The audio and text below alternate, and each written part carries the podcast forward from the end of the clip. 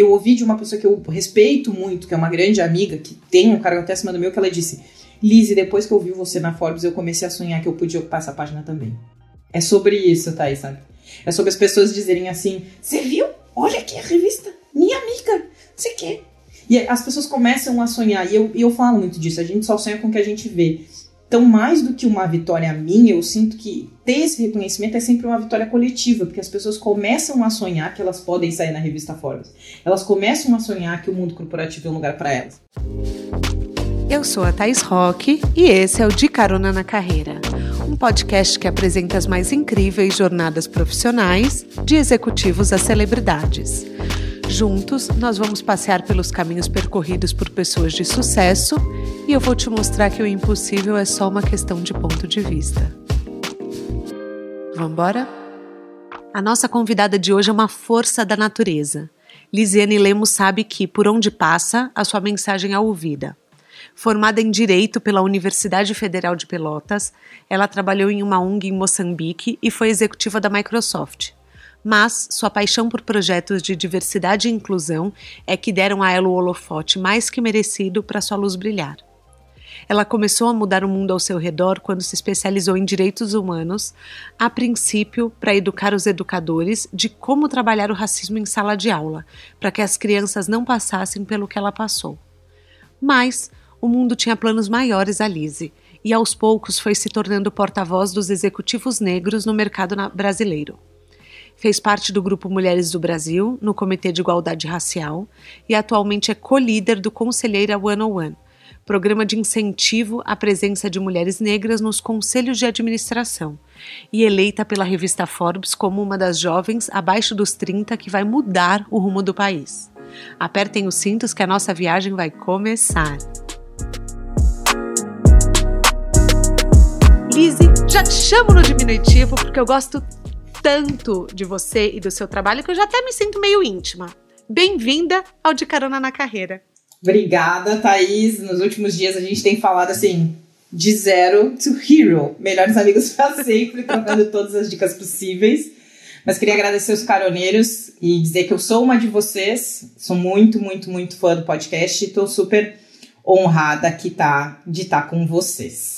Bom, com uma abertura dessas, eu não consigo nem pensar em outra pergunta, Liz, a não ser como você dá conta de tantos projetos. Lisiane do céu, fala pra gente. Sobra tempo para maratonar uma série, ficar de bobeira? Então vamos lá, gente. Acho que nesse início eu não me apresentei, mas falar um pouco das coisas que eu tô fazendo agora. Eu trabalho como gerente de desenvolvimento de negócios numa multinacional de tecnologia. Eu lidero, então, co-lidero o Conselheira One on One, que é um projeto focado em aumentar o número de mulheres negras em governança corporativa. Eu sou conselheira consultiva da ONU e eu sou esposa do Max, filha da Rose, filha do Ney e irmã do Renan. E aí todo mundo pergunta, como que você dá conta de tanta coisa? Sobra tempo para maratonar, essas coisas. Número um, que é importante vocês saberem sobre mim. Eu não gosto de séries. Eu não sou a pessoa que maratona a série. Eu, sim, eu sou diferentona, não consigo, fico entediada. Então... Chef's Table, Chef's Table. Salvo séries de comida. E ah, tá. aí é muito porque o Max é cozinheiro, então a gente é um, um, hábito que a gente tem em comum. O sonho dele, na verdade, é que a gente jogue junto, mas essa parte gamer eu ainda não cheguei. Eu sempre fui uma criança leitora, então eu gosto muito de ler, e isso é um vício. Então, o livro, sim, eu passo horas, tipo, encaixando as coisas, eu leio vários livros ao mesmo tempo, e tem isso também. Nunca é linear. Eu nunca leio um livro só de cada vez, eu nunca vejo uma série só. Eu comecei Game of Thrones a quinta temporada, porque era o que todo mundo falava, eu sou meio impaciente.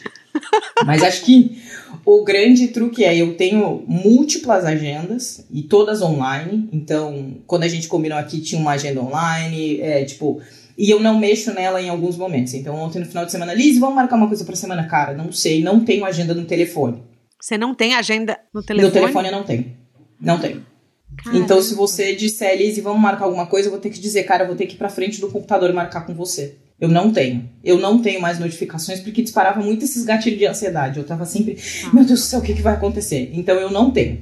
Aí eu separo hora de trabalhar, hora de trabalhar, eu vejo a minha agenda quando eu sento no computador e planejo muito o dia. E eu acho que ter esses intervalos. Então tem a hora de. Eu já sei que tem a hora de tomar café, a hora de tomar, de ver o jornal, a hora de conversar com a Thaís, a hora de gravar não sei o que, a hora de escrever um e-mail pro fulano. Tudo isso faz parte da minha agenda. É, inclusive tempo para ficar de bobeira. tem tempo para isso também. Então, tipo, hoje eu sei que em algum horário eu vou ter que ir ali ver meu afiliado, fazer uma caminhada no sol, uma coisa assim, e tudo isso tá encaixado de, até a hora da soneca. É, de algum jeito, assim. E eu delego muita coisa, Thais. Acho que essa também é a grande chave. Eu trabalho muito com tecnologia, com automação, então tudo que é esforço repetitivo e que pode ser delegado, eu o faço. Uhum. Então, programações de redes sociais, são feitas. Esses e-mails que eu sei que eu tenho que enviar com semanas de antecedência. Eu tenho picos de produtividade. Então, domingo de manhã, normalmente, é um dos meus picos. Eu escrevo todos os e-mails que eu tenho que fazer durante a semana, todos os posts. É... Agora, a gente tem que fazer o roteiro do conselheiro de todos os 10 encontros. Está tudo pronto. Tá. Porque eu tenho que sentar e, e, fazer. Então, acho que essas são as grandes chaves, assim. Pensar o que, que eu posso, que é repetitivo, que eu posso delegar. E ter uma extrema organização com agendas online ah, e outro que a gente conversou também. A minha família tem acesso à minha agenda para saber onde eu tô. Gente, isso é maravilhoso. Posso falar? Porque é aquela coisa, não, é, existem menos cobranças quando as pessoas têm ideia do tanto que você é ocupada, né? Ou não? Tem isso. Ou não? Às vezes a gente tem que colocar limites, sabe, Thaís? Mas eu tenho prioridades muito claras. As minhas amigas, a minha família, os meus afiliados, eles vêm acima de tudo. Então, tipo, eu vou, vou sair. Aí depois dessa camada da família vem o trabalho. Então eu ah. gosto muito do que eu faço, bem. E aí eu encaixo os trabalhos voluntários, mas eu já dei várias pausas, disse, cara, agora não dá mais. Ou quando eu tranquei todo o voluntariado para voltar a estudar. Então eu sou rígida na agenda, mas flexível nas mudanças. Tudo dá pra gente adaptar. Mas você consegue dizer não com facilidade, Liz? Porque eu, eu vou claro te falar uma não. coisa. Não, não sei. Às vezes, às vezes você fala, nossa, dizer não para mim, pff, aprendi.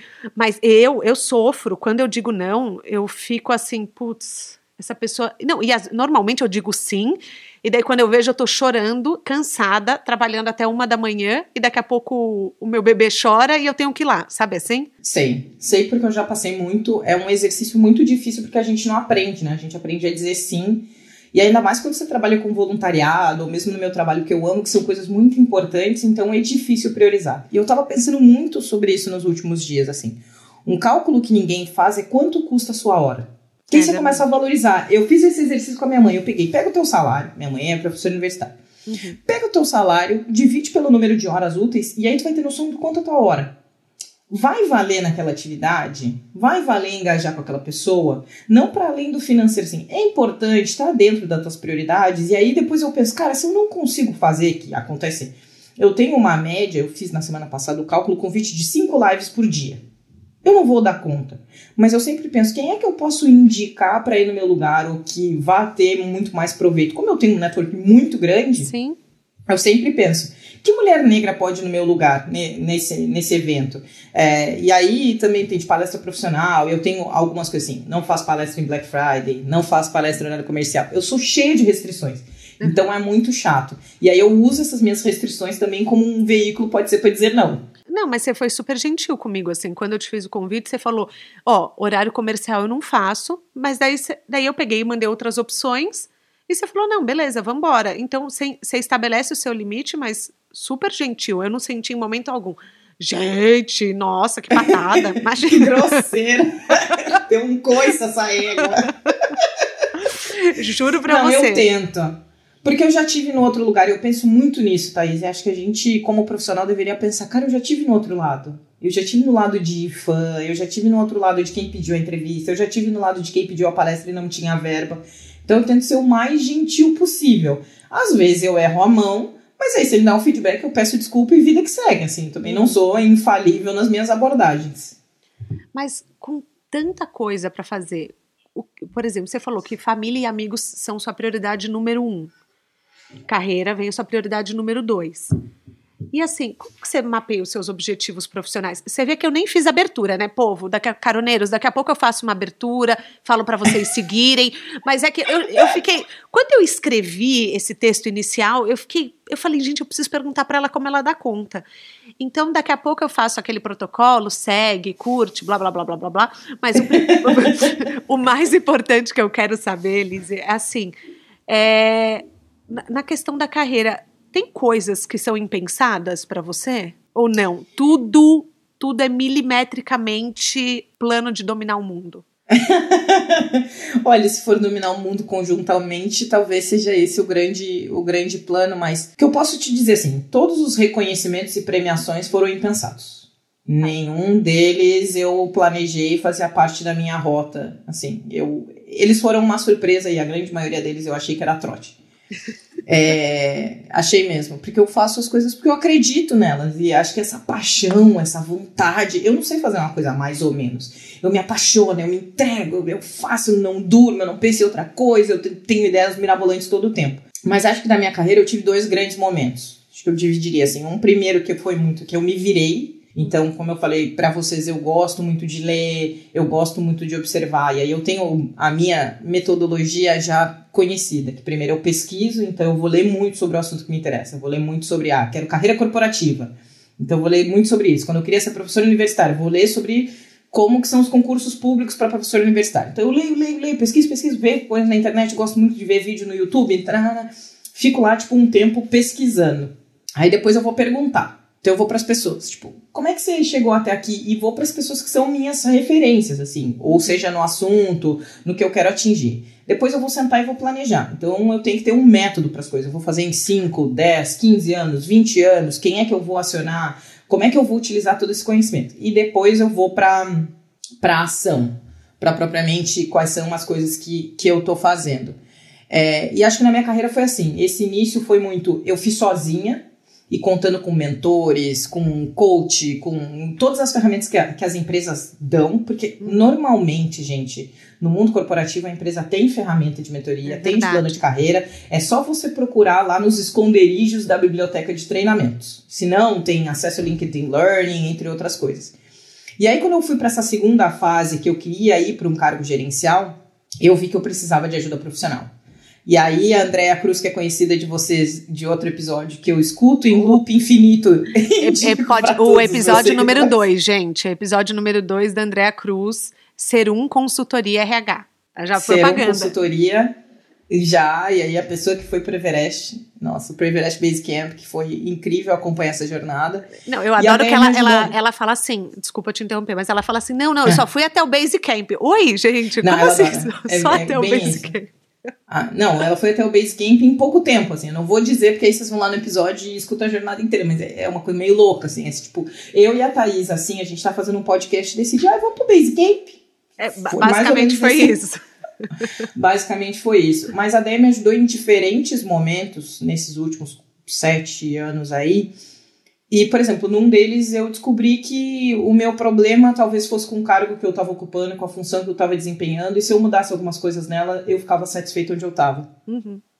E aí, no segundo, para fazer esse planejamento de mudança. Eu quero um cargo gerencial, eu quero ter uma experiência internacional, fazer esse planejamento. Então, é, eu, existem até projetos voluntários no Mulheres do Brasil, vocês podem procurar o Aceleradora de Carreiras, Impulsionadora de Carreiras, que te dão essas ferramentas. Mas acho que a Thaís, como especialista, mais do que ninguém, pode dizer que às vezes a gente precisa de ajuda externa para conseguir dar os passos maiores que a gente precisa. Não, sempre a gente precisa de ajuda externa. Eu falo que, que não dá para a gente conquistar as coisas sozinhas, principalmente porque senão a gente não tem a visão, é, uma visão diferente. As pessoas, você não chega pensando só no mesmo caminho. As pessoas têm que trazer insight para você, Liz. E, é, e a gente fala, já falou disso algumas vezes conversando no offline e acho legal trazer aqui a importância de, de trazer um expert, paga ou não, se você não pode pagar, convide alguém que você admira, não precisa ser da sua área, um mentor, né? Você fala muito sobre mentor, é, você falou outro dia nas redes sociais, é, traga para traga perto de você pessoas que você acredita que tem algo para te ensinar. E não tenha vergonha de falar, eu não sei. A gente tem muito essa coisa de saber tudo, de ser o melhor, de ah, tá no, é, o povo falar no topo do game. Gente, falar Sim. não sei é mais libertador do mundo. Eu cheguei também, outro dia eu cheguei para você e falei: Putz, eu não sei como se faz isso. Você pode me ensinar? Como que se escolhe um mentor? E, aliás, até se você quiser dar essas dicas aqui. é, porque, porque eu, é, eu trabalhando nessa área, eu estou acostumada muito a você procura um profissional de referência e contrata. Só que o mentor muitas vezes ele está em outra carreira e ele nem vende esse serviço, né? Então. Ele nem vende, às vezes você surpreende, ele não se vê como referência, foi parte da nossa conversa, assim, que eu falei, o que, que eu tenho visto no mercado? Quando você vai procurar um mentor, ou quando você vai buscar uma referência, às vezes a pessoa fica, mas eu nem sabia que eu era uma referência para alguém. Olha que legal. Porque a gente vive tão fechado nesse mundo de você faz tudo, você é o mestre, você é o, é o dono do game, como você diz, que as pessoas não têm tempo para falar o quanto elas admiram as outras. Mas aí as dicas que eu dei para Thaís e divido agora com os caroneiros sobre como escolher um mentor ou como começar essas conversas. Acho que o número um, a fase é sempre pelo autoconhecimento. Você tem que entender com clareza o que, que você faz muito bem e o que, que você não faz tão bem que quer desenvolver. Então, pega um papel aí e lista as habilidades que você é, tem boas. Ah, eu não sei por onde começar, não sei nem o que são habilidades. Vai lá para o site da sua empresa, isso é uma coisa que eu faço, gente. Pega o seu cargo e vê como é que eles estão contratando. Eles dizem ah, habilidades e competências necessárias. Se você está ocupando esse cargo, provavelmente você tem essas habilidades desenvolvidas ou a desenvolver. É um bom norte é, para começar. Outro ponto é perguntar para as pessoas que você trabalha o que, que elas veem que você faz muito bem é, e, e, e, ser aberto nesse sentido de dizer, olha, eu acho que eu não faço tal coisa tão bem. Você acha que eu realmente é, posso me desenvolver nessa habilidade? Aí feito esse mapeamento, vem o passo número dois que eu falei para Thaís. Encontrar um mentor não quer dizer a pessoa que faça a mesma coisa que você. A gente está muito a DEA fala em carreira sem fronteiras, especialistas de transformação digital falam de concorrência fluida, que é aquela coisa, o concorrente de um advogado não é necessariamente um advogado. Um concorrente de um especialista de vendas não é necessariamente um especialista de vendas. É muito baseado nessas habilidades e capacidades e o que, que o mercado procura. Então, a partir daquelas que você disse, ah, eu tenho que desenvolver, que você teve o feedback, você vai atrás de pessoas que são as suas referências para essas habilidades. E aí vem uma das minhas dicas de ouro. Não mira no topo, amigo. Não mira lá no CEO, CFO, alguém que, tipo, a, a, chance dele te dizer não é muito grande. Mira assim, um nível acima, dois níveis acima, alguém que está mais próximo, que realmente vai se sentir lisonjeado e vai responder o teu e-mail. É verdade. Porque o povo vai lá, ai, é, qual é a minha referência nessas habilidades? Vamos lá, uma pessoa que é minha referência, a Paula Belisa. Gente, Paula Belisa tem um conselho da Burger King para cuidar. Vai falar comigo? Não. Então. Paula, se você estiver no... ouvindo, ó, fica a dica. Ué, não Paula, sei, a gente nunca sabe, né? Paula Belize e Paula Pascoal do, do PayPal são minhas referências. Hoje a Paula Pascoal, inclusive, saiu uma, uma frase dela na, na Forbes que ser mãe tornou ela uma executiva melhor e ser uma executiva melhor tornou ela uma melhor mãe. Eu vi. Muito incrível. legal. Ela é incrível. Enfim, voltando. Aí você mira, tipo, na pessoa que tá mais perto. Aí vem o passo número 3. Amigos, foque em mim. Se vai ficar uma dica desse podcast para vocês, foque em mim. Não chega dando tijolaço, dizendo: Oi, queria que você fosse o meu mentor. Não faz isso. Cada vez que vocês fazem isso, eu perco 10 minutos de vida. Não façam isso. Me escuta. Não façam. Vocês têm que. Vocês têm que convidar a pessoa para tomar um café, para bater um papo sobre carreira. E você fala assim: pô, você é minha referência em tal habilidade que eu quero desenvolver. A gente podia conversar 30, 45 minutos para você me contar como é que você chegou até aqui. É isso, gente. Não, até porque a Não pessoa tem que saber quem você é, é, quais são os seus objetivos. Se você chega já pedindo uma mentoria, a pessoa pega um pouco de surpresa e às vezes ela não sabe nem se ela pode realmente te ajudar. Pra existir Aí uma... quando vê a pessoa é chata, né, Thaís? Não, às vezes a pessoa. Exatamente. Às vezes, gente, você idealiza, você se espelha numa pessoa e ela não é uma. Primeiro, ela não é uma pessoa generosa, isso que você tem que pensar. O mentor, ele tem que ser uma pessoa que gosta de ensinar. Se, você te, se a pessoa tem aquela mentalidade de escassez, né, ao invés de abundância, ela pode guardar todos os segredos para ela, você não acha? Exatamente. Tem isso. A pessoa pode ser. Ela não pode não saber te ensinar, pode dizer, ah, eu cheguei porque eu sou maravilhoso. Gente, isso acontece, tem gente, gente, que fala isso, tá? Tem gente, por incrível que pareça, tem gente que fala: Nossa, mas para mim pff, foi tão fácil, eu não sei te explicar. É, é, que nem aquela pessoa, nossa, como você emagreceu? Naturalmente. Naturalmente o quê? Parando de comer, naturalmente passando fome, naturalmente fazendo academia, naturalmente o quê, gente? A pessoa é, às vezes naturalmente ela... fazendo plástico por Visconde. É, é, exatamente. Então, tem, tem muito uma coisa que a pessoa, às vezes, ela, ela gosta de, de ser perfeita, ela gosta de ser primeiriane, de que a vida dela é mais fácil. Então, sinta, vai tomar o café, chega, pede 30 é. e 45 minutos do tempo de alguém, já é muita coisa para você pedir. Então já, já, já fica torcendo para a pessoa topar. Agora mais no Zoom, ainda mais agora em épocas de Zoom, né? Para quem tem o privilégio de ter um Zoom, de poder fazer é, um call, convida a pessoa, fala, ah, vamos fazer um Zoom rapidinho, 20 minutos. Daí às vezes 20 vira 25, vira 30. Enfim. É. Show de carisma, aí, gente. É, é importante, enquanto você estava falando, eu me lembrei de outra coisa. Quando você vai fazer uma sessão de mentoria, faz o dever de casa stalkeia a pessoa, rastreia as entrevistas que ela deu, já vai com algumas perguntas pré-prontas inteligentes. É, é, é, muito difícil para quem faz sessões de mentoria, e eu que normalmente faço sessões de mentoria coletiva, eu, esse ano eu decidi que eu não ia fazer nenhuma mentoria individual. Quando você chega e a pessoa diz assim, ah, ninguém tem pergunta. Como assim, gente? Como assim? Você diz, sei lá, uma hora e meia da minha vida que pra você ninguém tem pergunta. E aí eu fico criando as minhas perguntas sozinha. Tudo bem, porque eu já tô preparada, eu tô de boa. Mas é, tem esse ponto de que ninguém te ensina, mas fica aqui o, o aprendizado para você. Chegar lá já com umas três, quatro perguntas prontas, umas perguntas reserva, algo que conecte com alguma matéria que essa pessoa falou, para uhum. você realmente demonstrar interesse. Porque acontece também dessa de chegar, alguém mais tem pergunta? E fica aquele cri, cri. E é uma forma de você se destacar, principalmente em ambientes coletivos. Quando essa pessoa que você idolatra tá fazendo uma palestra, você levanta e diz: Eu vi outra entrevista que você falou isso, isso isso, e conecta com o que você falou isso, isso, isso, nesse evento, você vai chamar a atenção do palestrante e aí já tem 50% de chance a mais de conseguir um café com ele. É, isso é verdade. Não, e também mostra que assim, é, você não tá ali à toa, você, sabe? Porque quando quando acaba a palestra, ninguém tem pergunta, né? Aí faz uma fila de 30 pessoas, todo mundo quer fazer uma pergunta. Gente, Nossa. às vezes, cinco perguntas ali são iguais. Não é que nem na escola, porque às vezes a gente se acostuma na escola de não fazer pergunta, de não levantar a mão para não ser considerado, sei lá, bobo. Mas, gente, agora é vida adulta, é vida real.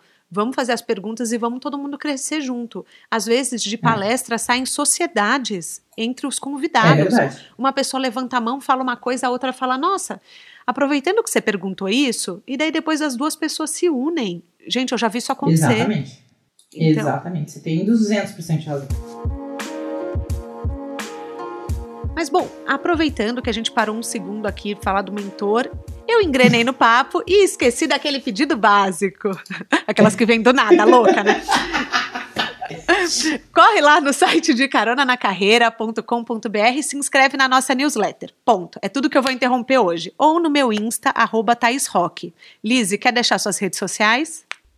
Vocês podem procurar no LinkedIn, Instagram, YouTube e Facebook Lisiane Lemos com S. Lisiane, sete letras, LL. Ótimo. Então, Liz, você entrou para a lista da Forbes de mulheres com é, pessoas com menos de 30 anos que vão mudar o rumo do país. Um sonho de muita gente. Como que foi saber? Você desmaiou?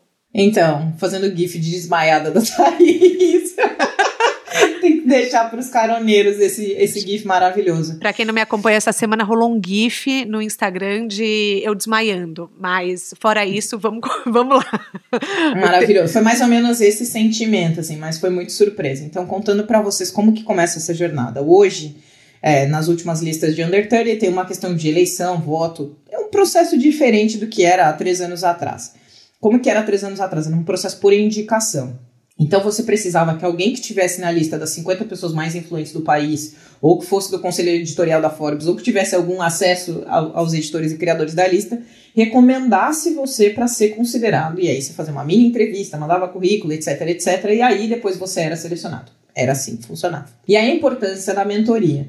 É, eu tive muitas conversas, meus mentores, em sua grande maioria, são não negros, sobre o quanto a gente precisa trazer novas figuras de negócio para falar da cultura negra, para sair do esporte e da música. E um dia eu estava indo visitar um cliente uma semana antes das minhas férias e o meu telefone tocou e era a minha mentora. E ela nunca me liga, sempre eu corro atrás dela para contar as novidades. Uhum. E aí ela, Lizzie, é... o que, que você tá fazendo? Eu falei, ah, tô, tô aqui visitando cliente. Ela, é, você pode me mandar o seu currículo é, por e-mail? E eu falei, Pra quê? E ela, não, porque eu quero recomendar você pra lista da Forbes de Under 30, porque ele sempre coloca as pessoas da música do esporte e eu queria sugerir um olhar diferente pelo trabalho que você faz. Aí tem aqueles três segundos que você fica, tipo, seu cérebro fica embebido em água, assim. O que tá acontecendo aqui, gente? Eu no meio do estacionamento, num buraco de Alphaville, tinha tido uma reunião horrível. Ia sair de férias no outro dia. Claro! E aí foi a dica que eu dei no meu LinkedIn, acho que essa semana. Tenha sempre seu currículo pronto. Isso eu que eu tava que pensando. Gente, isso que eu tava pensando agora. Nossa, quantos anos eu não faço o meu currículo? Eu tava pensando Amiga, nisso nessa segunda. É, Juro. e aí eu tinha isso e falei, olha, eu tô, é porque eu tô na rua, tô no estacionamento, mas você me dá aí 10 minutos que eu sento no computador, te escrevo um e-mail bonitinho, é, para não mandar do celular. E, gente, né, três anos atrás os celulares não eram tão modernos. Agora eu já tenho até um e-mail pré-pronto com o meu currículo, é, que fica lá nos rascunhos. Fica a dica. E aí Olha, eu mandei para ela e a gente conversou. Eu falei: olha, mas para além do meu próprio currículo, eu gostaria de recomendar outras pessoas. E eu acho que fala muito do que a gente está dizendo da cultura da escassez e da abundância. Se é uma pessoa que é baseada na escassez, ela fica feliz só com ela e manda só o dela. Eu pensei em mandar uma lista de pessoas que eu acho que deveriam estar nessa lista, algumas até de mídia, que eu conhecia que tinham menos de 30 anos. E, cara, já fiquei feliz de ser recomendada, né? Vida que segue. Fui para os Estados Unidos, a gente é, foi tirar férias. O, o, sonho do meu sobrinho falecer aí para Las Vegas. Até foi aniversário dele ontem. Ai, é, seria aniversário dele ontem. É, mas eu, eu sou muito feliz. Eu acho que, sendo espírita, eu sou muito grata por ele ter entrado na minha vida e tudo que ele me ensinou. Então, acho que. E poder ter realizado o sonho dele, que ele curtiu Vegas pra caramba. Qual que é o nome aí, dele, Lizzie? No... Vamos dedicar esse podcast a ele. Ah, eu seria muito feliz. Era o Qual? Stefan.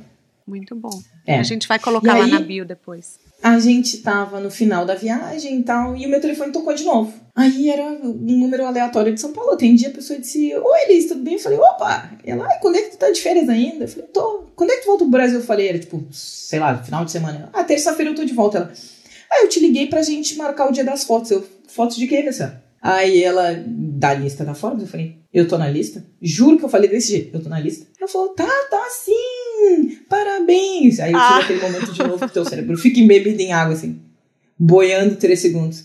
Gente, eu tô na lista da Forbes, gente, eu tô na lista da Forbes, gente, eu tô na... Tá. Não. Aí tudo bem, voltei pro Brasil, ah, feliz e contente. De novo, né, trabalhando no ritmo frenético, 15 dias de férias, voltando tudo acumulado. Aí fui lá tirar as fotos, cheguei atrasada. Ter chegado atrasada, mas cheguei. Prioridade é sempre o cliente. Uhum. Aí o fotógrafo falou: Ai, a Ludmilla acabou de sair daqui. falei, Não. Eu perdi de conhecer a Ludmilla. É. Ah. E eu vou me Ludmilla, se você, tiver, se você tiver ouvindo, tem que marcar um café. Se você tiver, se você tiver ouvindo, se você mandar um vídeo para mim só dizendo que verdinho real, já serve, assim. Não, precisa nem, não, não tô precisando nem do café. e aí, tirei as fotos, isso foi, sei lá, em janeiro, fevereiro. Eles disseram, ah, a revista sai em março, espera aí. E para quem não conhece a lista do Under 30, é assim, a lista tem... 90% é, dela sai numa fotinho quadradinho 2x2, com o nome, a biografia, e aí tem, tipo, sei lá, cinco páginas que são inteiras. E eu já tava lá contando com meu quadradinho 2x2, né? Gente, tô na lista da Forbes, não preciso de mais nada. Lizzie atrasou a revista, Lizzie atrasou a revista. Ai. Eu já tava assim, essa revista não vai sair nunca, gente. Aí chegou no dia 12 ou 13 de março, de manhã, o meu mentor me mandou uma mensagem. Parabéns, ele mandou para toda a área o e-mail que tinha saído na edição online. Já fiquei que eu queria cavar um buraco no chão. Ah, de, legal. Que eu fico muito envergonhada, gente. Aí tá. Também foi um dia, trabalhei, trabalhei, trabalhei, porque março é final de quarter, né? É final uhum. de quarter. E não, não consegui sair no horário do almoço para comprar a revista. E no final da tarde, os meus estagiários foram lá e, e compraram de presente para mim. Então, a revista que eu tenho guardada foram eles que compraram, não fui nem eu. Ah, mas legal da parte deles. Foi muito, eles são muito fofos, são grandes amigos até hoje, nem então mais na empresa e eu também saí. E aí eu abri a revista no meio do escritório e vi que eu não tinha um quadradinho 2x2, mas que eu tinha uma página inteira na Forbes. Falei, deseja todas inimigas vida longa. Gente, e aí mais sobre a foto é, quando eu fui tirar, eu escolhi que eu ia tirar foto de turbante, que isso representa muito a minha ancestralidade africana e as coisas que eu acredito, de turbante vermelho, que é a cor do meu orixá, para quem acredita em religião de matriz africana, eu sou filha de Ansan, é, e de blazer, de uma roupa preta, assim, mais neutra, porque é o mundo que eu quero fazer diferença, que é o mundo dos negócios. Então, ver aquilo tudo e uma manchete que diz uma pessoa que causa diferença no mundo corporativo com menos de 30 anos, eu fiquei. Cara, Nossa, até nem ficou os meus maiores. Os meus sonhos mais ousados, Thaís. Nunca. Mas é, há sete anos atrás, acho que eu nem sabia direito o que era Forbes, menina. É, é pensar desse jeito, assim. E mudou tudo na Então, sua foi- carreira? Mudou tudo. Eu, do dia pra noite, literalmente, assim. Eu não tinha contato pra todo mundo, porque eu conto as coisas depois que elas acontecem. Ah, eu É, eu virei a Lisiane, eu, eu tinha um sobrenome, eu era a Lisiane da Microsoft, eu passei a ser a Lisiane da Forbes. Então eu perdi um sobrenome, troquei pelo outro, meus amigos começaram, ah, é a famosa. E aí é muito bom você ver não só a parte ruim da exposição, que você tem que se preocupar mais do que as pessoas normais, por assim dizer, mas no sentido de o quanto as pessoas se orgulham de você, se espelham. E eu ouvi de uma pessoa que eu respeito muito, que é uma grande amiga, que tem um cargo até acima do meu, que ela disse: Lizzie, depois que eu vi você na Forbes, eu comecei a sonhar que eu podia ocupar essa página também. Olha. É sobre isso, Thaís. Aham. É sobre as pessoas dizerem assim: Você viu? Olha aqui a revista, minha amiga, não sei o quê. E as pessoas começam a sonhar, e eu, e eu falo muito disso, a gente só sonha com o que a gente vê. Então, mais do que uma vitória minha, eu sinto que ter esse reconhecimento é sempre uma vitória coletiva, porque as pessoas começam a sonhar que elas podem sair na revista Forbes. Elas começam a sonhar que o mundo corporativo é um lugar para elas. Então, até hoje mudou. E aí a gente falou, né, que tá lá no. Fica no apartamento de São Paulo, no, no lugar que meu marido chama de é, Templo de Adoração Alize. Então tem Mas um você tá quadrado, certíssima, posso falar? Você- no dia que você se esquece, você entra lá e você se lembra. Você fala, Eu acho que é mais nos dias assim que você fica perguntando, porque tem isso também. A gente talvez até fale, os dias que você pensa, por que, que eu tô fazendo tudo isso mesmo? mas, Por que, que eu tô investindo o tempo da minha vida para ajudar as pessoas? mas não tem dias que você pensa, porque é, é uma coisa que é, eu acho que é do ser humano muitas vezes se esquecer da missão. Eu falo que a gente nasce, eu, eu acho, tá? Eu acho que a gente nasce com uma missão e ao longo da vida a gente se esquece dela. Por métricas de sucesso externo, por ego, é, por tantas coisas que você tem que correr atrás antes de realizar o seu papel no mundo. O que deveria ser errado, né? Você, primeiro você deveria realizar o seu papel no mundo e depois pensar é, no restante, né? Na- nas outras métricas de sucesso. Mas às vezes a gente esquece. Então, que você se lembre, você fale, eu tenho uma missão muito maior. Eu, olha eu aqui, eu estou fazendo um papel que faz É. a diferença. Eu acho que o meu é o contrário, assim. Eu, eu tenho muito clara qual é a minha missão e eu penso nela todos os dias, assim. Ah, eu quero. Mas às vezes eu me frustro tão profundamente, Thaís, com algumas coisas que eu vejo. É, quando você vê pessoas usando um movimento ou usando a bandeira para proveito próprio. É, e aí eu fico pensando, por que, que eu sou diferente? Por que, que eu faço isso diferente? E aí eu tenho que recuperar toda a história dos meus pais, todo esse movimento que veio antes de mim para me lembrar assim que eu tenho um legado para carregar e que ele não começou comigo e que ele não, ter, não vai terminar comigo. E esse é um dos pecados às vezes que tem nos movimentos sociais. As pessoas tendem a achar é, tanto externamente como internamente é muito fácil cair nessa armadilha que a história começou comigo. A Elisiane, a pessoa que transformou o ambiente corporativo. Tem até uma pessoa, a pessoa que descobriu o racismo no Brasil. Gente, eu tava refletindo isso hoje de manhã com meu marido. Fazem só 130 anos, 130 e poucos anos, que o povo negro, o povo negro, negro é livre nesse país. Você entende isso? É muito pouco tempo. Quanta gente lutou para coisas simples. Como a gente tinha uma lei, pessoas que me escutam, que proibiam pessoas negras libertas, escravizados e leprosos, era mais ou menos nessa mesma classe, de estudar. E aí a gente é, tem que desenvolver toda uma política de ações afirmativas 130 anos depois da libertação dessas pessoas para conseguir é, mitigar todo esse dano. Mas aí vem, vem esse tempo assim da pessoa que acha que ela é protagonista, que ela descobriu tudo, que ela tem que desenvolver esses projetos. Isso me deixa muito chateada, porque eu sou a pessoa do coletivo. Eu gosto de co-criar coisas, co-liderar coisas, cofundar coisas. Então a maioria dos meus títulos são sempre esses: cofundadora, co-líder. Porque eu acho que é no poder dessa intersecção do que eu faço muito bem e do que você faz muito bem que a gente cria um negócio muito mais legal. E outra coisa também sobre todos os projetos que eu fiz na vida é que eu faço eles para andarem sozinhos. Porque eu sou a Isso, maluca da inovação. É, você me falou Diga. isso uma vez, eu fiquei pensando, eu falei, gente, é, As, eh, tem vezes que a gente cria projetos e você fala, não, mas esse é meu filho, esse é meu filho, nossa, meu projeto, meu bebê. E você, em momento algum, você tem isso, né? Eu não tenho, eu crio as coisas pro mundo, assim. E quando a gente começou a desenhar o Conselheira, é, como ele nasceu de um post que eu fiz no LinkedIn, juntando com o WCD, foi para esse universinho. Lisiane Lemos criou o negócio. Falei, não, tira esse negócio aí, vamos fazer. Foi um coletivo de nove mulheres. E aí, mesmo operacionalmente, eu faço ele para que ele ande sozinho. Então, tudo é documentado, tudo é automatizado, o e-mail, a senha compartilhada. Porque eu me conheço, eu sei que daqui a dois anos, daqui a Normalmente, eu vi agora que o padrão são dois anos. Então, os meus ciclos têm normalmente dois anos. Eu sei que daqui a dois anos eu vou inventar um negócio novo. Eu falo um problema novo para chamar de meu. Então, esse tem que estar tá muito bem organizado para que as pessoas consigam fazer ele andar sozinho, para que novas líderes apareçam, para que pessoas mais interessadas cuidem dele. Assim como eu fiquei lá no Mulheres do Brasil, foram anos maravilhosos. Eu cresci. E eu falei: olha, gente, está na hora de eu sair, vou ter que estudar, estou trocando de empresa, etc.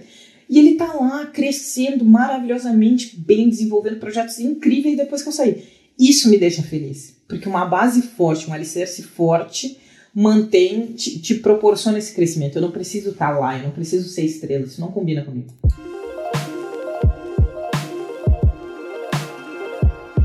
seus pais, eles sempre foram. Você começou falando deles que isso não começou com você.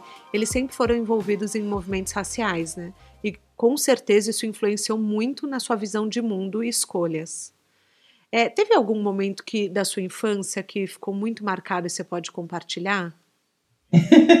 eu tô rindo porque você já sabe exatamente o que eu vou contar. É uma história que, mas... eu, ah, que eu já fico emocionada, mas vamos embora. É.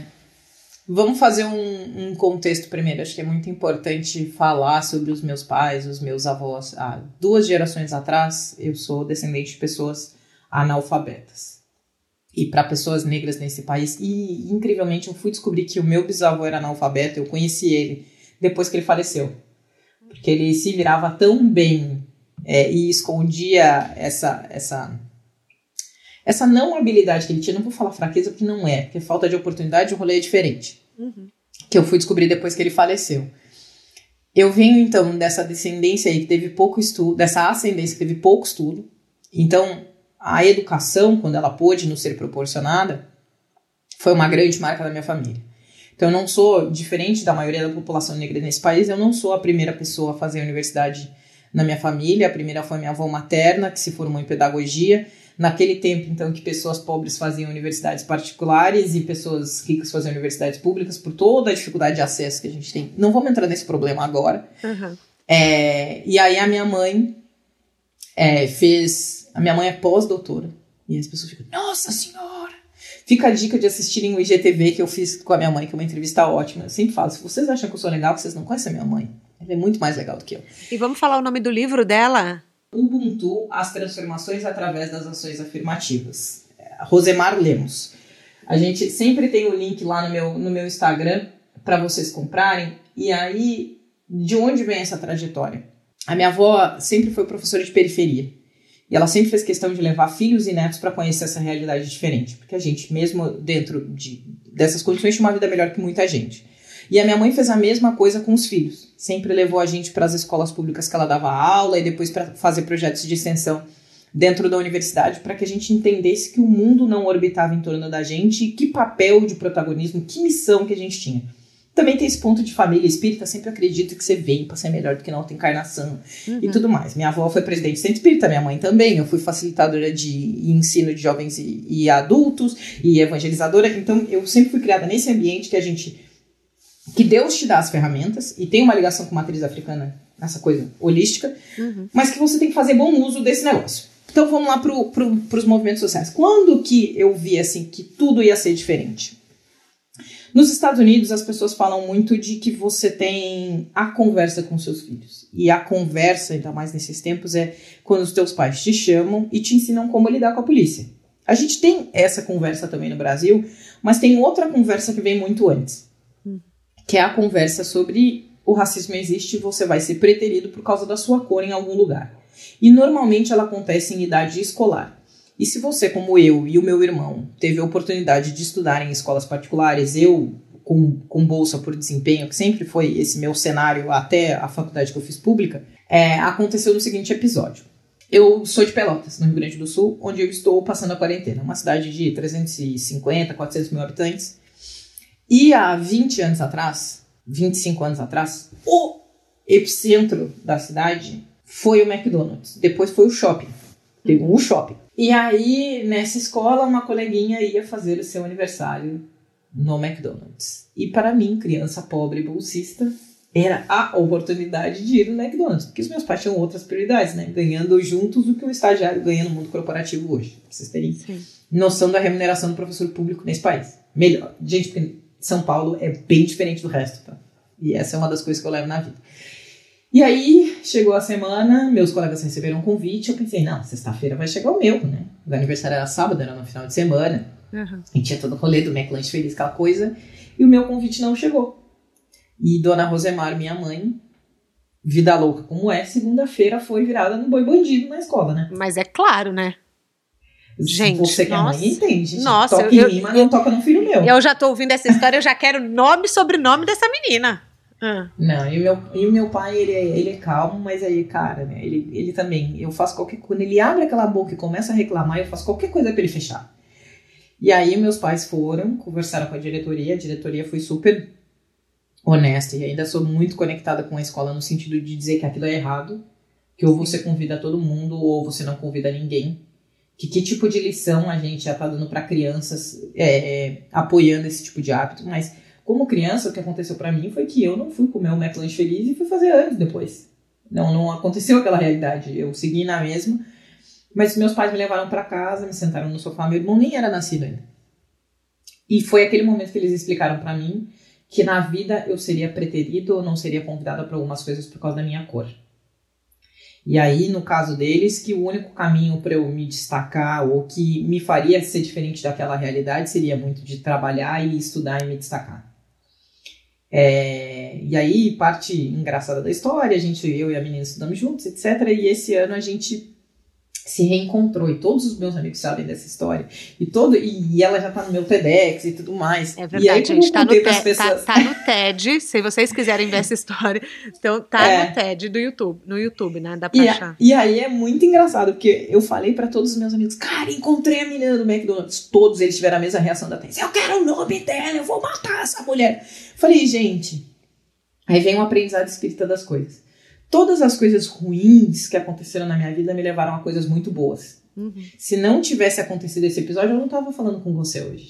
Eu não tinha construído toda essa trajetória, eu não tinha virado uma militante por, por, pelo, pelo fim da, da desigualdade racial no país. Então eu sou muito grata a esse episódio. Eu só não vou ignorar ele, eu vou repetir muito mais no sentido de que ele não aconteça com outras crianças, que foi muito que me levou a trabalhar com educação em direitos humanos, do que olhar com raiva. Eu não sinto raiva dela, eu não sinto raiva da mãe dela, porque foi o que elas fizeram com as ferramentas que elas tinham naquele momento. E eu sou muito grata a quem eu sou por causa daquele episódio. Então eu fiquei, cara, eu tô. Aí a menina passou e falei, mano, eu tô de boa, pô, tô super feliz. Eu só não quero conversar com ela sobre esse assunto, porque aí eu vou ficar muito envergonhada de falar em voz alta que isso mudou a minha vida. Mas eu sou muito de boa, muito de boa com esses episódios mesmo. É, eu, eu vou te falar uma coisa. Eu escutando como mãe é, eu, eu não imagino a dor que a sua mãe passou, mas foi o que você falou. Como no momento do espiritismo, é, talvez isso tivesse desenhado, né, para acontecer. Mas eu sinto muito, de qualquer forma, que isso tenha acontecido. É, me emociona porque eu, enfim, eu acho que ninguém, nenhuma criança merece passar por isso. É... Desculpa, eu tô chorando. não, mas é mãe. E eu falo assim, cara, não, é, é, aquela coisa também, né? Eu sei que eu vou ter que passar por isso. E é uma das coisas que me preocupa com a maternidade. Eu Sim. me preocupo muito, assim. Como é que meu marido é branco e como é que eu vou criar uma criança nesse universo? em que lado que ela vai transitar? Como que ela vai se reconhecer? E a minha mãe não feliz, ela passou por coisas um pouco piores com o meu irmão mais novo, tá? Que foram os episódios, não esse meu, mas o do meu irmão, que foi excluído também em ambiente escolar, muito pior é, que me levaram a trabalhar com educação e direitos humanos. Então, acho que para as mães que nos escutam, e agora tem um movimento em São Paulo muito legal de inclusão de alunos negros em colégios de alta classe, é, é um agradecimento e um apoio por esse movimento, porque a gente precisa. Tem muita coisa ruim acontecendo aí que a gente nem enxerga. Mas eu acho que é, 2020 tem sido um ano marco é, sobre a diversidade racial, você não acha? Eu acho. É, talvez lá no início, 2000 e eu entrei, no, eu vim para São Paulo 2013, 2014, por aí também a gente teve um pico ali 2015, acho que foi o ano que a gente tinha a Secretaria da Promoção da Igualdade Racial, que todos os programas de, de afinidade de profissionais negros começaram a, a brotar em multinacionais, ali foi um grande marco. Uhum. E a gente já tinha um fortalecimento de mulheres. Depois teve uma queda de acho que uns 3, 4 anos. E agora, no início da pandemia, eu estava um pouco preocupada porque a gente não estava falando disso. Mas eu estou conversando com algumas amigas, até militantes, e a gente tem dois momentos na pandemia. Tem um momento para fora, então, muita gente falando que apoia causas feministas, que apoia causas de gênero, LGBTI, etc. E a gente tem um momento para dentro, que é o que me preocupa. O que está acontecendo dentro das empresas? Porque a pandemia trouxe um número muito grande de demissões. Uhum. E aí a minha reflexão dessa semana tem sido: quem está sendo demitido, Thais? Será que os, não são os profissionais negros e as mulheres, e principalmente mães, porque é muito difícil conciliar home office na pandemia, que estão indo nesses grandes cortes? Então, eu gosto sempre de pensar para frente. Então, cara, que bom que a gente está falando sobre esses assuntos, que bom que grandes empresas estão se posicionando que isso é importante. Mas ficar sempre com aquele olho no bastidor. Quem é que está sendo demitido? Como é que está sendo o assessoramento? Será que não é só um, um chá da cinco disfarçado de movimento social? É, mas eu sempre vou ser otimista e sempre vou ser propositiva. Então, a partir disso, o que, que a gente pode fazer para fazer diferente? Sempre vai ser essa a minha pergunta. Liz, qual, qual que é a diferença para quem está nos ouvindo, para os nossos caroneiros? Qual é a diferença entre diversidade e inclusão? Você pode explicar para gente? Posso sim. É, eu gosto muito de ilustrar com uma frase da Verna Myers, que é a diretora de diversidade do Netflix, que é a mais usada para isso. Diversidade é chamar para o baile, inclusão é chamar para dançar. Tá. Então, quando você fala de diversidade, pode ser diversidade no sentido de onde você vem, todas as experiências que você trouxe, é, pode ser raça, pode ser gênero, pode ser é, orientação sexual, pode ser um monte de coisa. Diversidade é tudo isso, é o que nos torna diferentes. E aí, quando se diz este evento não tem diversidade, é que você olha a foto parece todo mundo igual. Vai lá, você olha Executivos de Valor 2020. De perfil, todos eles parecem iguais, gente. É eu vi, eu vi louco. seu post no LinkedIn. Todo mundo tem que é seguir eu... a Lisiane no LinkedIn, gente, porque lá ela ela conta, ela posta, ela fala. Nossa, ela polemiza sobre carreira, ela arranja treta com as pessoas. Mas eu aprendo bastante. É eu, eu, eu, comentei é num, num post seu essa semana, eu falei, nunca tinha pensado nisso. Que você falou. É. Enfim, não, não vamos entrar nesse papo, mas eu falei, nossa, é verdade, nunca tinha pensado. Então, é, me traz vários essa, momentos essa do currículo reflexão. pronto Também. É, é, um, é um desses posts do, do LinkedIn que aconteceu. É, então, diversidade é, é tudo isso. É quando você olha e você tem um time plural em idade, que a gente está falando de etarismo, porque o mundo corporativo tende a achar que só a gente nova vai trazer inovação, o que eu acho que não é verdade. É quando você traz gente de outros estados, que é também outra bandeira que eu defendo bastante. É quando você traz pessoas de diferentes universidades, que a gente sabe como que as seleções são feitas, etc. Uhum. Mas para além de ter um time diverso, você precisa proporcionar condições e ferramentas para que eles tenham voz, para que eles se sintam incluídos. Não adianta você colocar uma pessoa negra no ambiente e seguir fa fazendo piada racista e que ele não tem nenhum mecanismo de denúncia ou de abertura de dizer: Isso me incomoda. Esses dias eu estava com meu marido vendo um vídeo e a gente. Isso não tem mais graça. O que tinha 20 anos atrás não tem mais, que são piadas homofóbicas às vezes se você não tem mais de um no time, ele não tem força. Tem um, um, cálculo que alguns estudos falam que você precisa ter 30% de diversas minorias dentro do seu time para que eles realmente tenham voz no todo. E isso pode ser de diferentes níveis, em time de 150 pessoas, que assim sejam, sabe? Uhum. Mulheres, negros e, e interseccionais. Então, para que ele se sinta realmente incluído. É quando você chega naquela festa, assim, eu, eu vou falar, ah, vou dar um exemplo que aconteceu na minha vida.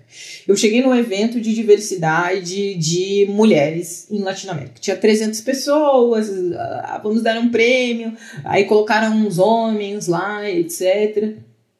E aí só tinha eu de pessoa negra, de mulher negra.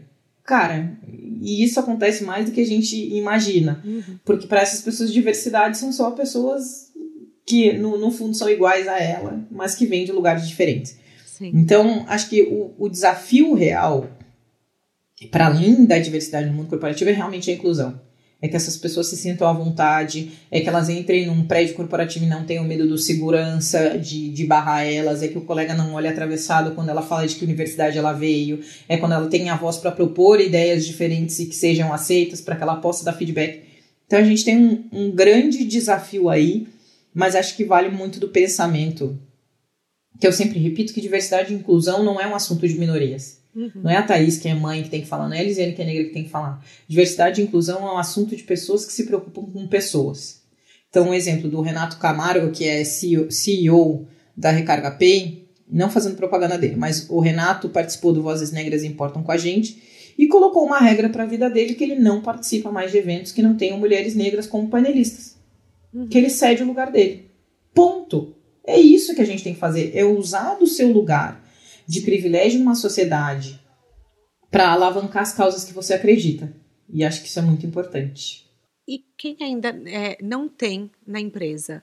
Se a gente for falar, está nos ouvindo agora o caroneiro, com quem que ele pode conversar? Se ele vê que não existe diversidade e inclusão, com quem que ele deve. Para onde parte esse movimento? Ele deve falar com RH? Então, para dentro da empresa, acho que o primeiro. É, eu gosto sempre de fazer uma análise externa. Uhum. Abre o site da sua empresa e vê se as imagens são diversas. Se ele é acessível, porque volta aquela frase: a gente só sonha com o que a gente vê.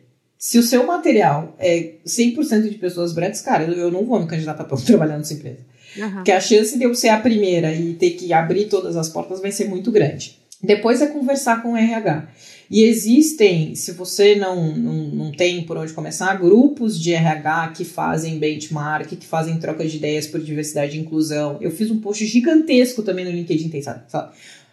15 mil pessoas que são de, é, líderes de diversidade e inclusão dentro do mercado corporativo. Se você não achar esse post, me manda uma mensagem inbox e eu acho ele para você.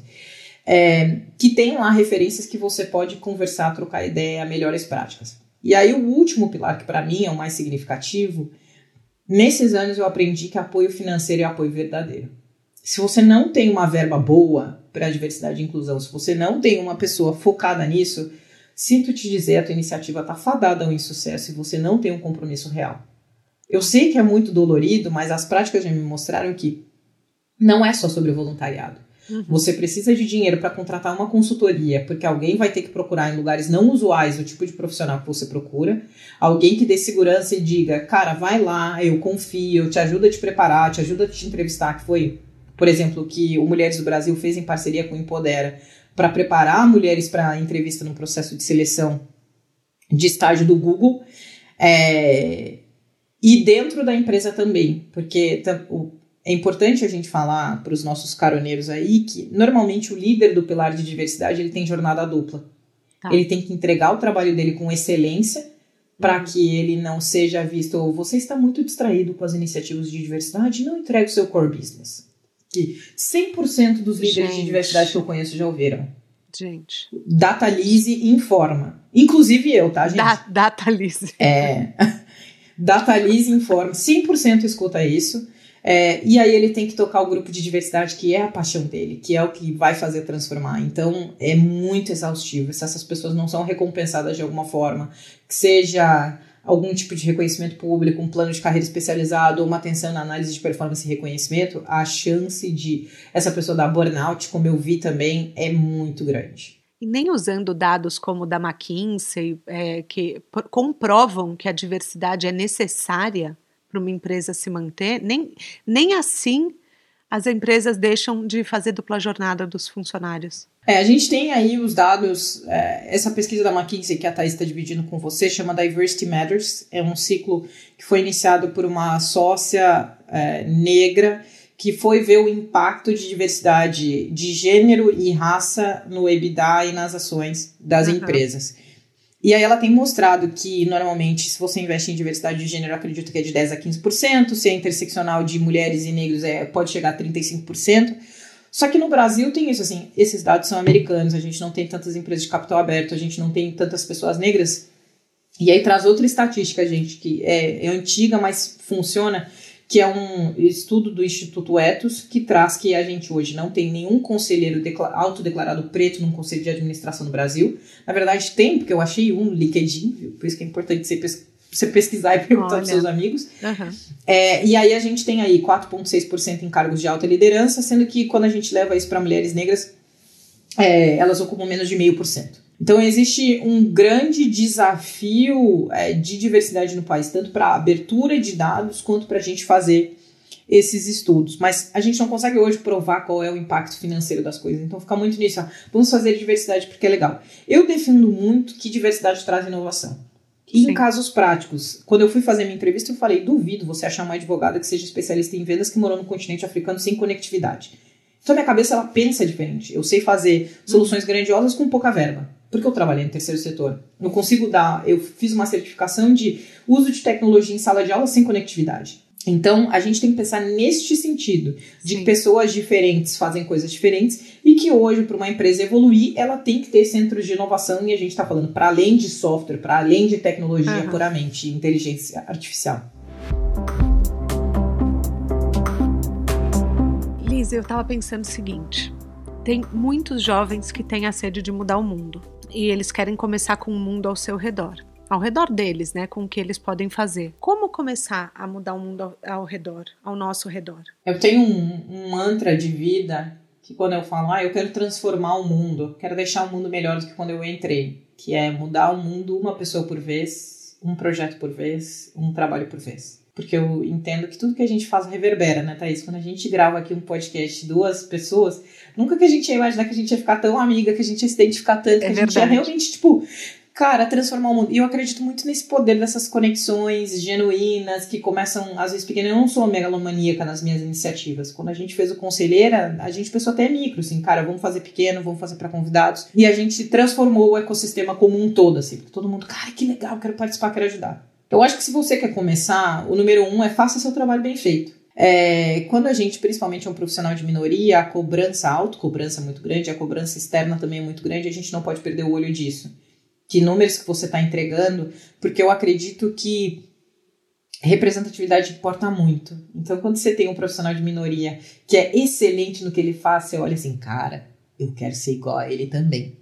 Uhum. E acho que o segundo ponto é você começar a falar ou externalizar o que é importante para você.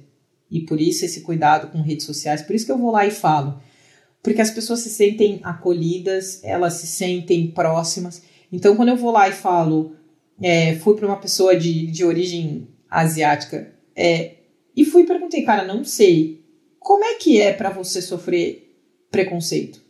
Porque no Rio Grande do Sul não tem muito, e quando eu fui para São Paulo, tinha muito aquela cobrança de que o cara é, é, muito bom com cálculo, mas não é muito bom fazendo apresentação. Então, uns estereótipos muito horrorosos. E eu uhum. fui e perguntei para as pessoas: como é que você se sente? Como é que, como é que eu posso te ajudar? E etc.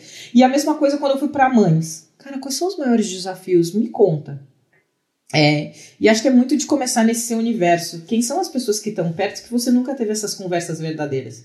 Se você não sabe por onde começar, usa a desculpa do livro. É, você quer conversar com um grupo de funcionários negros da sua empresa? Compra o manual antirracista da Jamila, que é um livrinho que você lê numa tardinha, devora rapidinho, e diz: li o livro. Quero entender melhor como é que vocês se sentem dentro desse ambiente e como que eu posso ajudar. É, por mais que em alguns momentos algumas respostas possam vir atravessadas, tá, gente? Não é mar de rosas. A gente está tá. construindo tá. novas relações aqui. Mas a chance de dar certo, Thaís, é tão boa e usar do nosso espaço para trazer outras pessoas junto. Eu acho que a grande chave do meu sucesso na minha carreira foi essa cultura de abundância e de não escassez. Eu sempre penso, se eu não posso aceitar um evento, quem que eu posso botar no meu lugar? Você teve isso com as lives, né? Com, é, eu fui lá, fiz, é, eu fui cos, eu brinco, eu fiz, fui cos pobre de Luísa Trajano por quatro dias. É, eu fui, co-criei lá num grupo de publicitários o Vozes Negras Importam, que é um projeto que fez takeover, então ficou ocupando perfis de pessoas influentes por alguns dias. E eu sou muito próxima da Luísa Trajano é, por causa do Mulheres do Brasil, e eu fui na cara de pau, gente. Isso também é uma chave da minha carreira. Eu fui lá, Luísa, eu tô participando desse projeto super legal. Nanana. Você me segue seu perfil? É e ela bom. cedeu. A Luísa é demais, cara. A Luísa é demais. Eu gosto muito, eu admiro muito ela.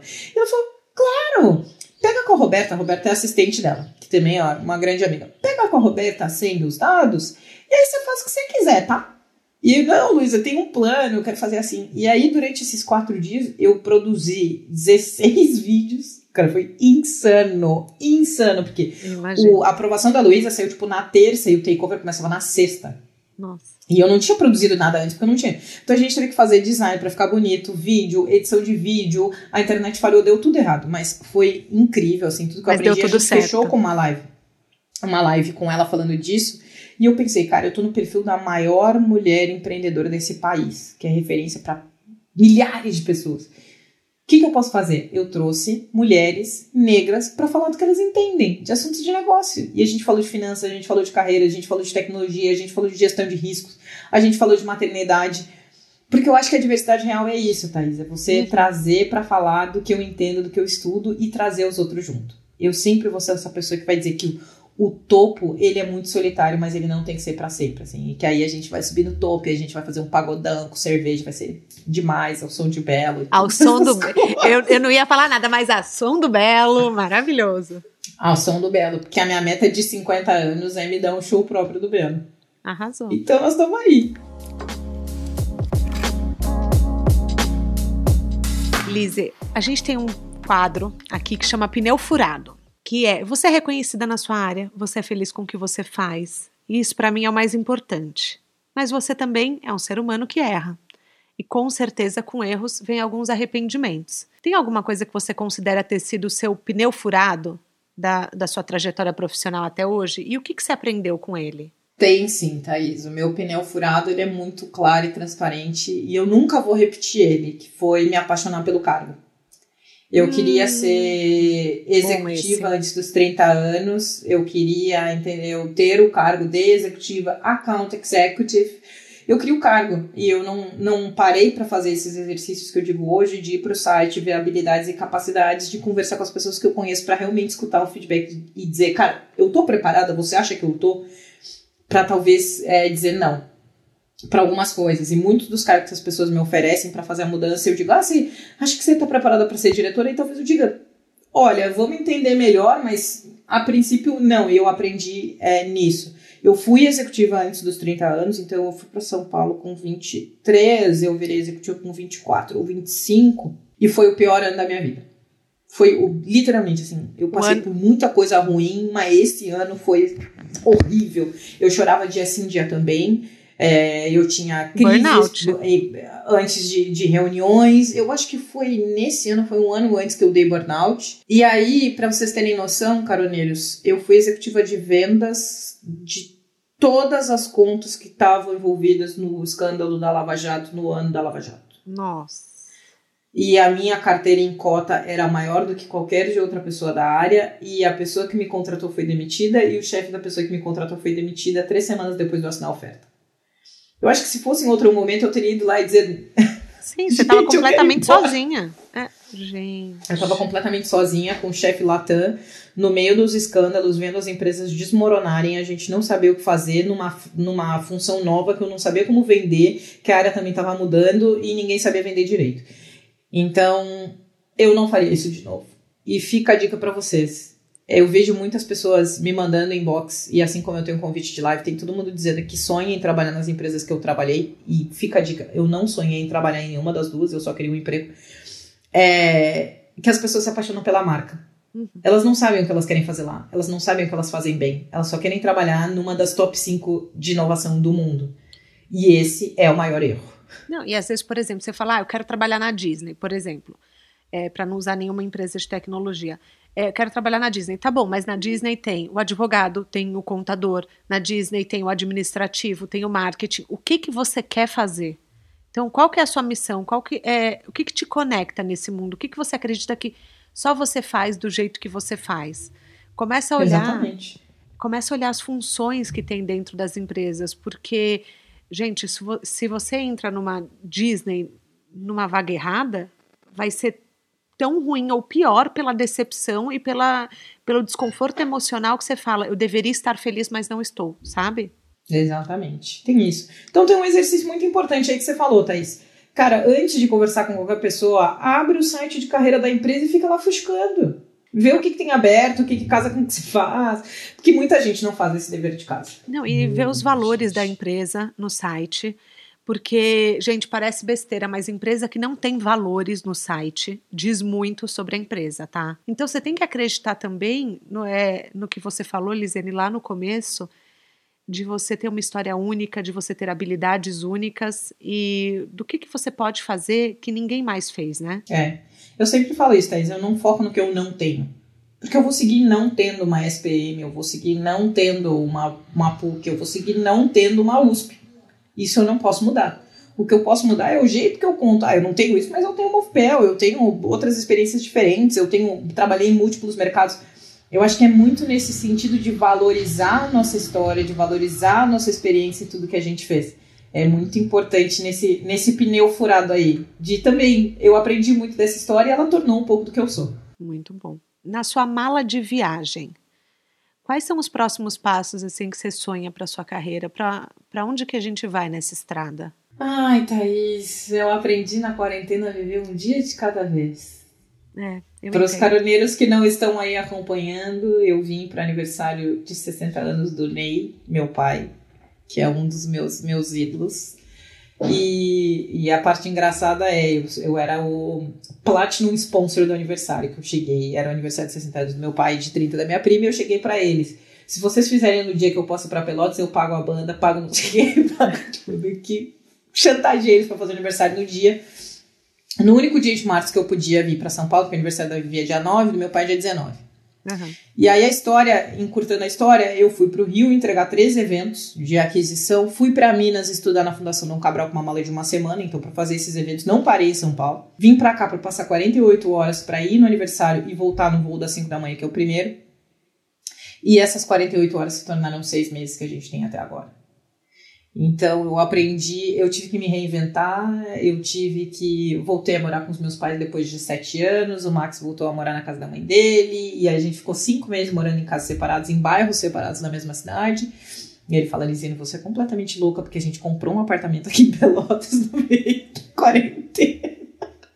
Eu sou meio insana nas minhas ideias. Falou, Lisine tem vários delírios de compra. O último foi comprar um apartamento. Mas, gente, a gente precisava de um cantinho aqui, já que não, tenho, não tinha quando eu voltar para São Paulo. É, e até hoje não tem data, né? É, e a, talvez tenha. Talvez, talvez tenha uma data para. A gente está pensando numa vida híbrida, coisas de quarentena, ficar duas semanas aí, uma semana aqui e assim vai. Mas eu aprendi nesse tempo que eu não tenho controle de quase nada, ou valorizar as coisas que eu tenho controle, que é treinar todo dia, ler os meus livrinhos, tudo mais. Então o plano agora, Thaís, é fazer o conselheiro one on one dar certo. É, fazer os meus clientes darem certo dentro da minha carteira e seguir nessa jornada de, de liderança de longo prazo que é a escadinha, assim. Mas eu já não tenho mais com tanta clareza as métricas. Eu quero uma vivência internacional e eu quero um cargo de alta liderança, mas a quarentena está me fazendo repensar este caminho de o que, que vai acontecer no meio. E dica de livro, um filme, um TED. O TED é o seu, né? Dica, meu, o meu próprio. Gente, gostaria que vocês assistissem. Eu fiz com muito esmero, entendeu? Deu nervoso do caramba. Mas é. tá muito bom mesmo. Eu, então você não pode recomendar o seu, mas eu recomendo. Então assistam, coloquem lá no Google. TED Lisiane Lemos. Muito, muito bom. É, vamos lá, um livro, um filme ou um documentário que mudou sua vida? Um livro, é, tem que ser plural. A gente já falou do livro da minha mãe, mas tecnicamente eu tô lendo AI Superpowers, que é um livro sobre é, inteligência artificial e como que a China se transformou uma potência de tecnologia nos últimos seis anos, aí no máximo dez, é incrível, do Kai Fu Lee, assim, é, acho que é muito legal. E para desenvolvimento pessoal eu tenho lido Garra, que é um livro que fala que o, a chave do sucesso não é você ser o mais inteligente, é perseverança. E que isso é um músculo que pode ser exercitado. Um filme. Um filme só. Eu não sou muito de filme, né, galera? falei pra vocês que eu sou ótima dormindo no sofá em cima do Max assistindo filme. Mas um documentário que eu assisti muito bom, que eu recomendo no Netflix, que até olhei hoje, é Axé. O Canto de uma Raça, acho que é, que é um documentário no Netflix sobre a, o desenvolvimento, do, a construção do ritmo do axé no Brasil. E tem vários questionamentos. Além de todo mundo ficar com saudade do Carnaval de Salvador, que é.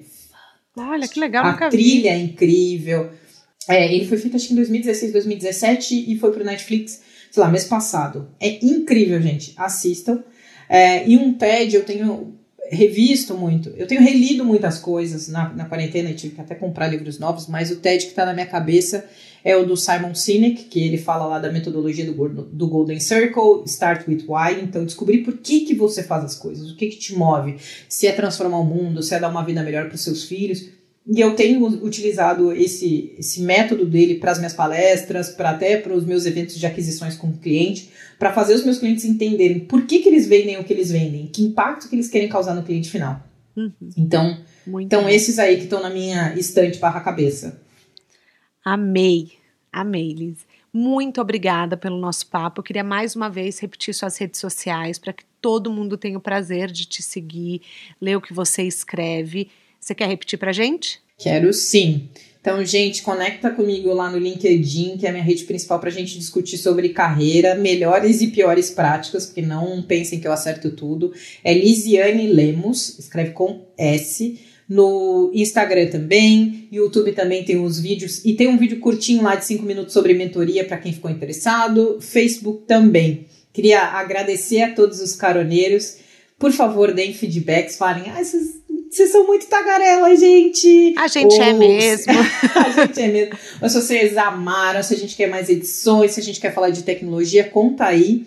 É, queria agradecer o momento e também agradecer a Andrea, que colocou a Thaís no meu caminho e agora Jesus, coitada, ela não sabe o efeito que vai ter essa dupla. Andréa uniu nós duas, agora é, nem Belo nem Graciane separam, entendeu? Ninguém. É verdade, ninguém separa. Ai, muito obrigada para os caroneiros. Depois dessa conversa maravilhosa que a gente aprendeu muito com os conhecimentos da Liz, a gente chega ao nosso destino. É, você que acompanhou esse papo até aqui, só falta mais uma coisa: assinar o nosso podcast na plataforma que você nos escuta. E até semana que vem. Um beijo grande e meu muito obrigada.